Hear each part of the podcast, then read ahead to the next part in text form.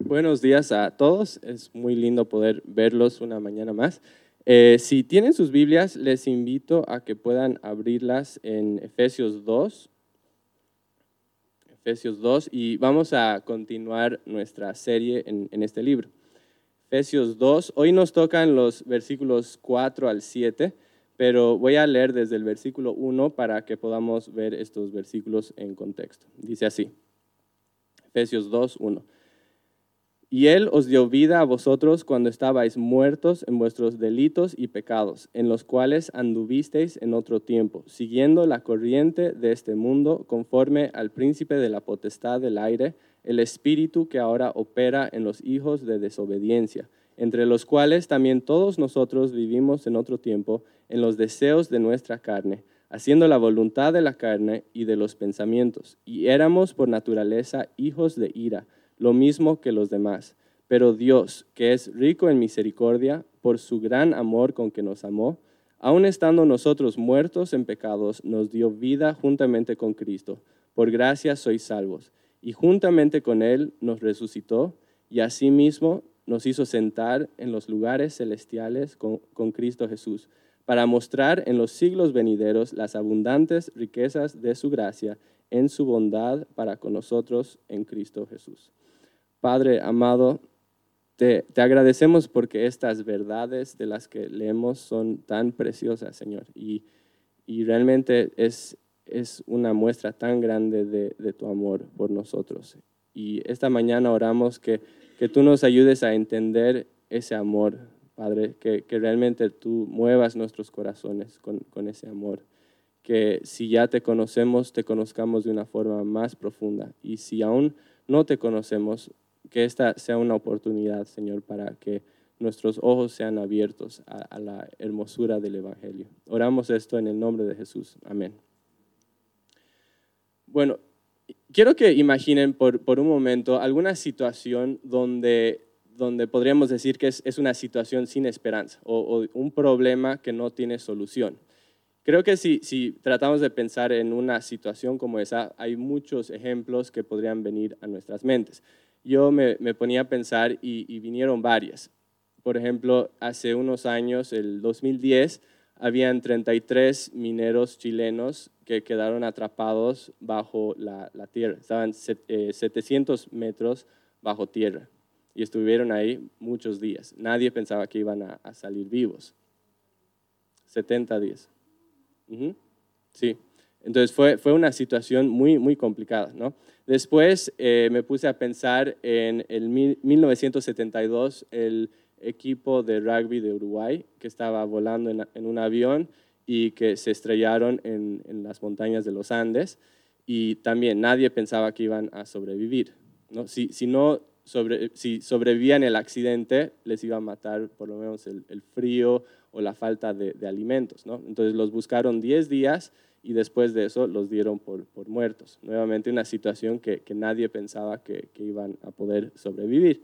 Y después eh, me puse a pensar en un señor que se llama Luis Zamperini, no sé si han escuchado de él, que es, eh, sacaron un video de él hace unos años, es un, un soldado en la Segunda Guerra Mundial, eh, que, que, estaba volando en, en, un avión, en una misión, se tuvieron problemas con el avión y se estrelló en, en el mar. Y entonces él estuvo, eh, estuvo en, en el mar sobre uno de esos botes salvavidas 47 em, días, ¿no? algo que, que, no pensarías que alguien podría sobrevivir.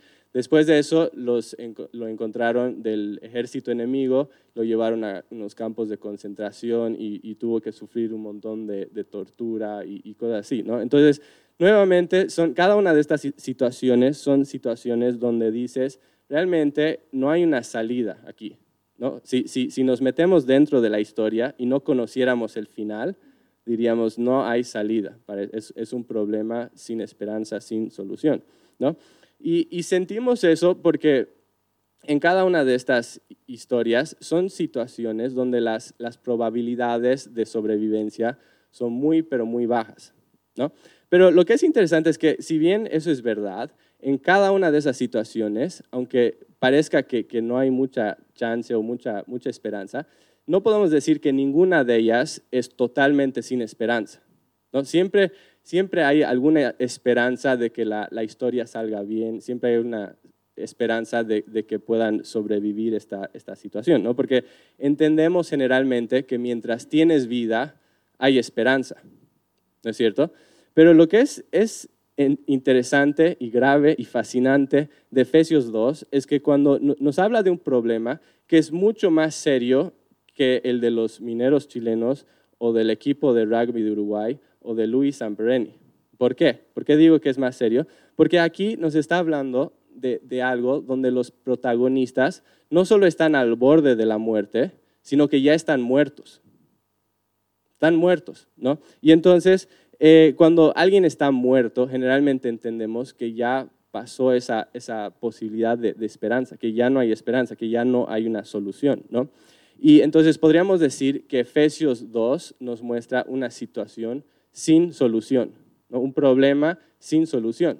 Y lo que es muy grave de, este pasaje es que no, no, está hablando de algo hipotético de, de, alguien en alguna tribu, de algún lugar del África, sino que está describiendo una situación en la que nosotros estamos involucrados.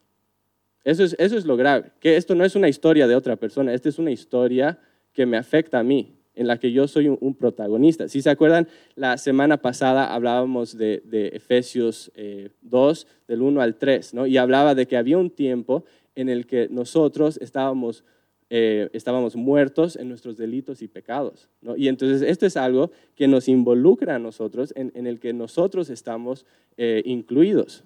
Y, hablamos de que cuando, cuando dice que estábamos muertos en nuestros delitos y pecados, está describiendo una situación donde nosotros somos culpables delante de Dios por nuestro pecado, donde somos incapaces, porque no hay nada que podamos hacer para salir de eso, porque estamos muertos. Y además de eso, es, algo muy fuerte porque habla de que la consecuencia de eso es que la ira de Dios está encendida contra nosotros. Entonces es, una situación muy, pero muy seria. Es, algo tremendo, ¿no?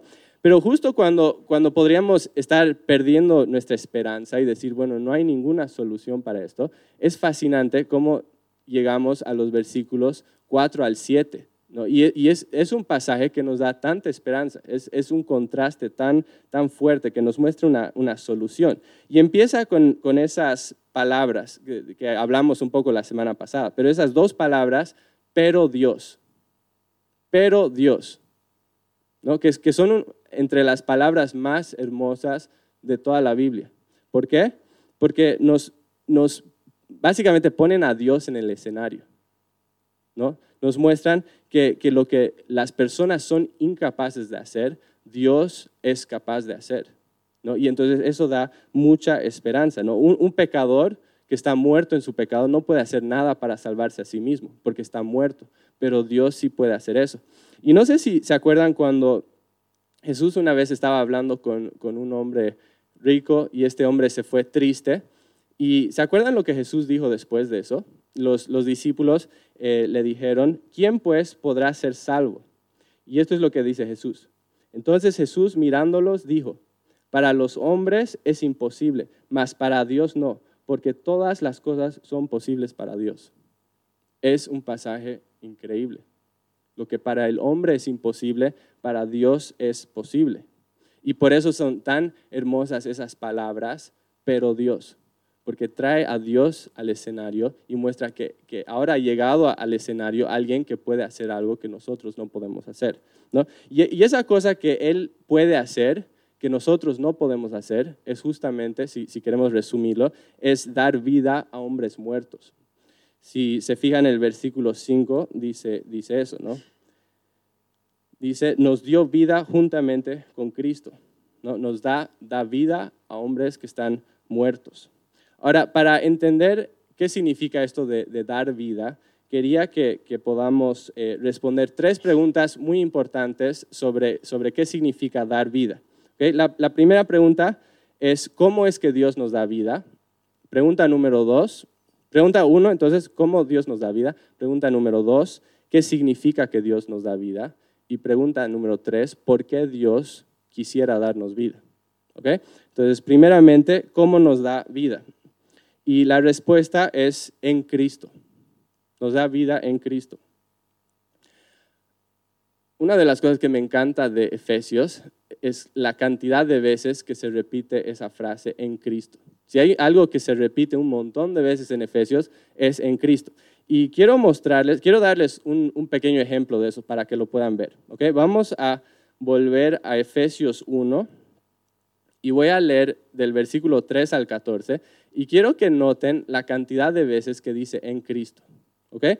Dice, bendito sea el Dios y Padre de nuestro Señor Jesucristo, que nos bendijo con toda bendición espiritual en los lugares celestiales en Cristo, según nos escogió en Él antes de la fundación del mundo, para que fuésemos santos y sin mancha delante de Él, en amor habiéndonos predestinado para ser adoptados hijos suyos por medio de Jesucristo, según el puro afecto de su voluntad, para alabanza de la gloria de su gracia, con la cual nos hizo aceptos en el amado. En quien, en quien tenemos redención por su sangre, el perdón de pecados según las riquezas de su gracia, que hizo sobreabundar para con nosotros en toda sabiduría e inteligencia, dándonos a conocer el misterio de su voluntad según su beneplácito, el cual se había propuesto en sí mismo, de reunir todas las cosas en Cristo, en la dispensación del cumplimiento de los tiempos, así las que están en los cielos como las que están en la tierra. En Él, asimismo, tuvimos herencia, habiendo sido predestinados conforme al propósito del que hace todas las cosas según el designio de su voluntad, a fin de que seamos para alabanza de su gloria, nosotros los que primeramente esperábamos en Cristo. En Él también vosotros, y sigue. Y es interesante cuántas veces aparece en Cristo, así literal, o por lo menos alguna referencia a, algo que sucede gracias a Él o en Él. Y después vamos al capítulo 2 y encontramos lo mismo en el pasaje que, estamos, del cual estamos hablando hoy. Versículo 4 dice, pero Dios que es rico en misericordia por su gran amor con que nos amó, aun estando nosotros muertos en pecados, nos dio vida juntamente con Cristo. Por gracia sois salvos. Y juntamente con Él nos resucitó y asimismo nos hizo sentar en los lugares celestiales con Cristo Jesús para mostrar en los siglos venideros las abundantes riquezas de su gracia en su bondad para con nosotros en Cristo Jesús. Fascinante. ¿Qué nos está tratando de, dar a entender cuando se repite tantas veces en Cristo, en Cristo, en Cristo, en Cristo, en Cristo? Creo que lo que nos está dando a entender es que absolutamente todo lo que tenemos en cuanto a nuestra salvación, cualquier cosa que, podamos tener en cuanto a la vida espiritual, cualquier bendición espiritual que yo tengo y que yo puedo llamar mío, lo tengo únicamente en virtud al hecho de que yo estoy unido a Cristo. Por nada más. No es porque yo lo merezco, no es porque yo lo haya ganado, no es porque yo lo haya comprado, no es porque yo hice nada, es simplemente porque Dios en su gracia me ha unido a Cristo en una relación vital. Y ahora yo gozo de esos beneficios de estar unido a Él. Y eso es, es precioso. ¿no? Ahora, para entender un poco esto de, qué significa estar unido a Cristo, estaba pensando en, una ilustración. Y, se me vino a la mente, quería que, que, que, se imaginen lo que es estar dentro de un avión. ¿Ok? Imaginen estar dentro de un avión. Cuando tú estás en un avión, básicamente todo lo que es cierto del avión se hace cierto de ti. ¿No es cierto? Cuando el avión está detenido, tú estás detenido. Cuando el avión empieza a mover, tú te empiezas a mover. Cuando el avión despega, tú despegas. Cuando el avión está en el aire, tú estás en el aire. Cuando el avión está yendo a 600 kilómetros por hora, a 12 mil metros sobre la tierra, tú estás yendo a 600 kilómetros, 12 mil metros sobre la tierra. ¿Por qué? Porque estás dentro del avión y todo lo que es cierto del avión es cierto de ti. Ahora imaginen si a medio vuelo nosotros te sacamos del avión. ¿Qué va a pasar? sería un serio problema, ¿no es cierto? ¿Por qué? Porque, porque yo no tengo la capacidad de volar en mí mismo. ¿No? Yo no tengo esa capacidad. Yo no tengo la, capacidad de, como que ir en contra de la gravedad o hacer nada de eso. Entonces, si yo saliera de, ese avión, estaría en serios problemas, ¿no? Estaría, sería algo muy, muy, pero muy serio. La, única razón que yo puedo estar seguro es pues porque estoy dentro de, ese avión, ¿no? Y, y, es similar cuando pensamos en qué es estar en Cristo, ¿no? Porque básicamente lo que, lo que yo estoy diciendo cuando yo estoy en Cristo es que yo puedo estar bien porque estoy en Él.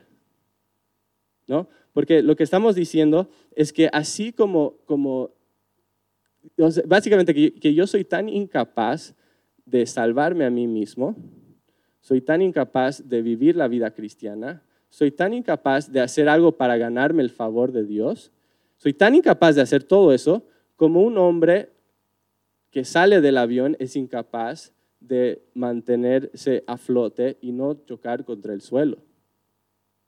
¿No? Somos tan incapaces como ese hombre. Entonces mi única esperanza de salvación de esta vida cristiana, de poder ser aceptado por el Padre, es estar en Cristo.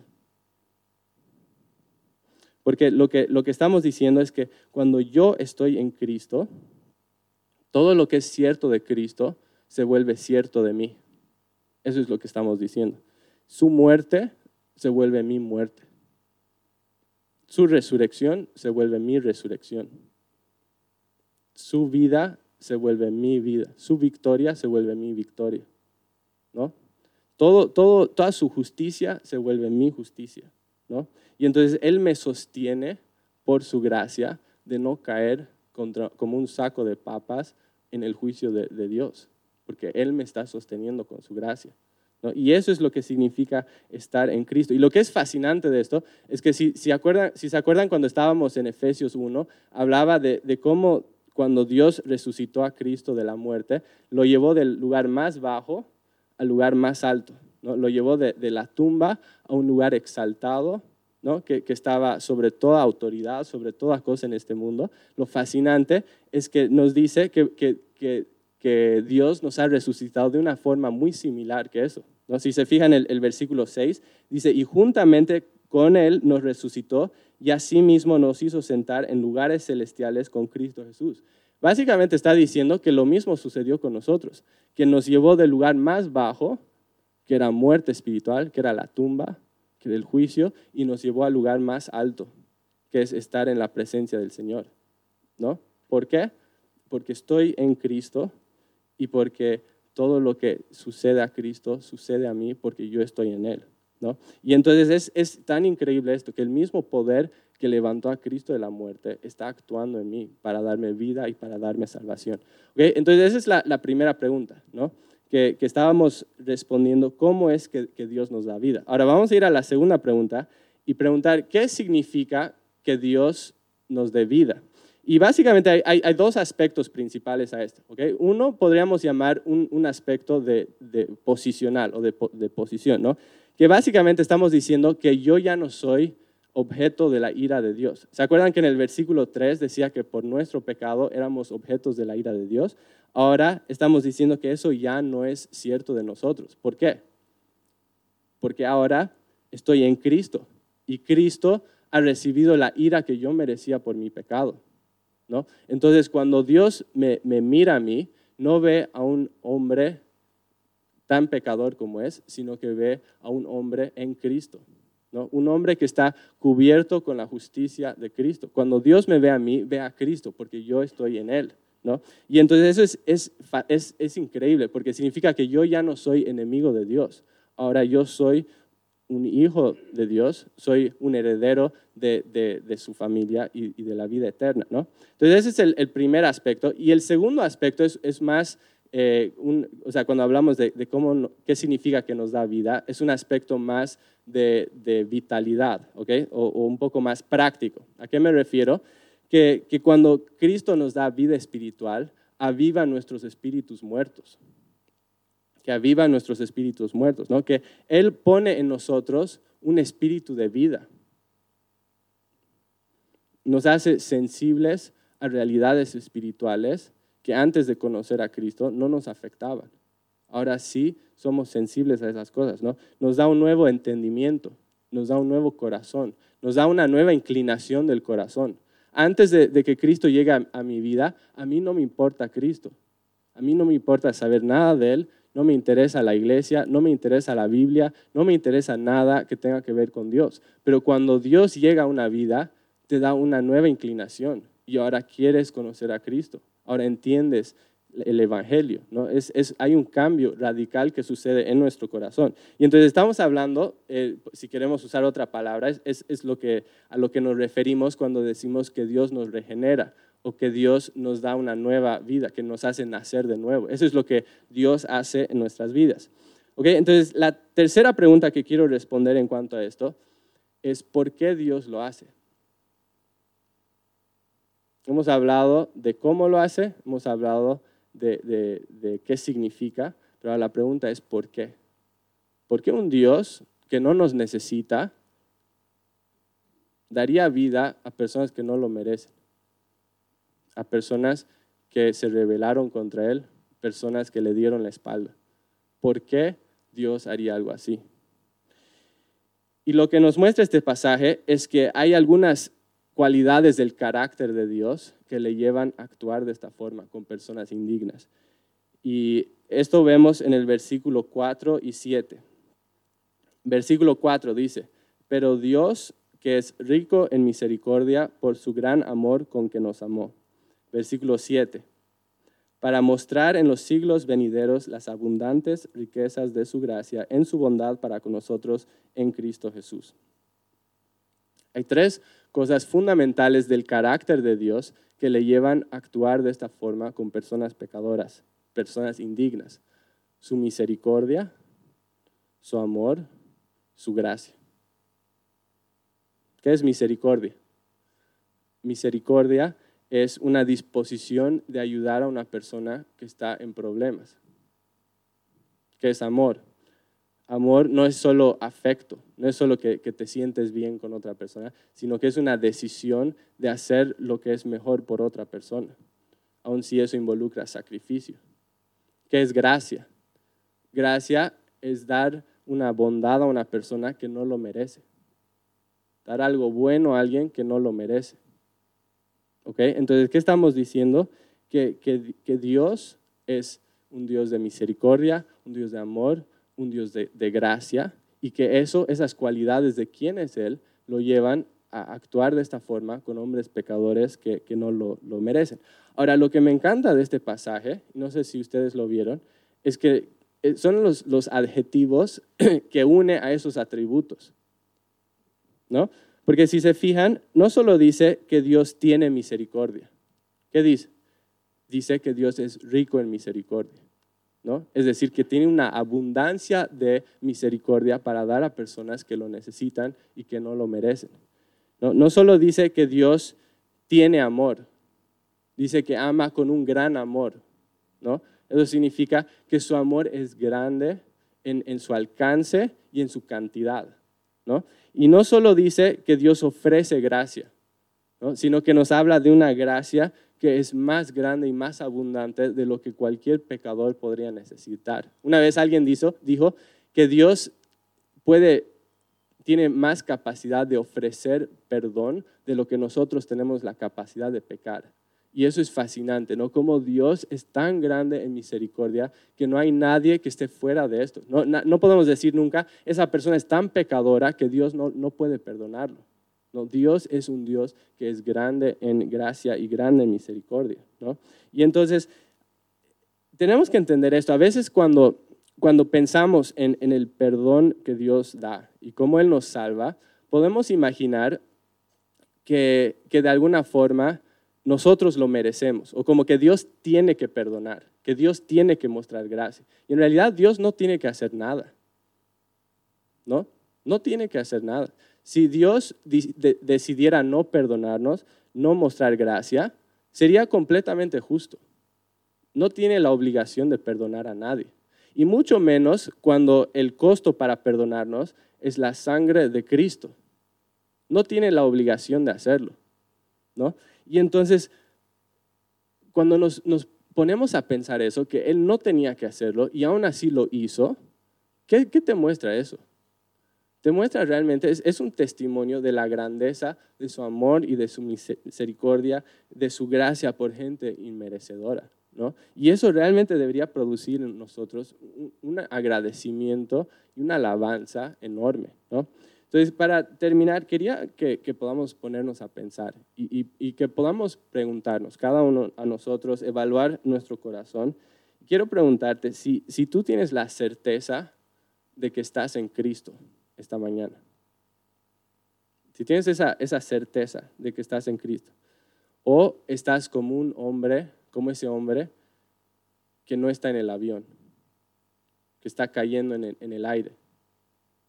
¿No? ¿Por qué digo eso? Porque es posible vivir toda nuestra vida luchando, esforzándonos, tratando de, ganarnos la salvación, tratando de, vivir la vida cristiana en nuestras propias fuerzas, tratando, esforzándonos de, ganarnos un lugar en el cielo. Y cuando hacemos eso, estamos haciendo lo mismo que un hombre que está cayendo en el aire, que se está esforzando por, por no caer contra el suelo. No, tú puedes esforzarte todo lo que quieras, pero tarde o temprano vas a caer contra el suelo. ¿no? ese esfuerzo por, salvarte a ti mismo es completamente inútil. La única forma que una persona que está a dos mil metros sobre la tierra pueda salvarse es que esté en el avión. Y de la misma forma, la única forma, del mismo modo, la única forma que yo puedo ser salvado, que yo puedo vivir la vida cristiana, que yo puedo hacer cualquier cosa, es si estoy en Cristo. ¿no? Y entonces eso tiene implicaciones para, para cómo vemos nuestra salvación y también tiene implicaciones de cómo vivimos nuestra vida cristiana cada día. Sí, porque la cruz no es solo para, para cuando vienes a Cristo la primera vez. La cruz de Cristo es algo que necesitamos cada día de nuestras vidas. Necesitamos vivir cada día en las fuerzas que Él nos da. ¿no? Y por eso es tan importante esa pregunta. ¿Estoy en Cristo? ¿Estoy viviendo mi vida cada día a la luz de esa realidad? Porque si estoy en Cristo, su vida es mi vida, su victoria es mi victoria, sus fuerzas son mis fuerzas, su habilidad es mi habilidad. Y la lista podría continuar. Entonces esa es la, pregunta más importante. Padre, te agradecemos por, por esta palabra, te agradecemos por, porque tu gracia es tan grande, tu amor es tan grande, tu misericordia es tan grande, Señor. Ayúdanos a realmente ver la hermosura de este Evangelio, Señor. Ayúdanos a, quedarnos asombrados ante la grandeza del Evangelio, Señor, y, apropiarnos de, de, ese Evangelio. Señor, yo quiero orar que si esta mañana hay alguien que mira su vida y que se da cuenta que no está en Cristo y que está cayendo, Señor, yo quiero orar que, que hoy sea el día de salvación, Señor. Y te, agradecemos porque, porque tú nos aceptas tal como somos, tal como estamos, Señor, y nos salvas por tu gracia y nos transformas, Señor, pero, pero no esperas a que seamos perfectos hasta que podamos venir a ti. Y te agradecemos eso, Señor, que tú nos, nos aceptas en el lugar que, que estemos, Señor. Y oro que hoy sea ese día de salvación. Señor, gracias por tu amor, por tu misericordia por tu palabra. En el nombre de Jesús. Amén.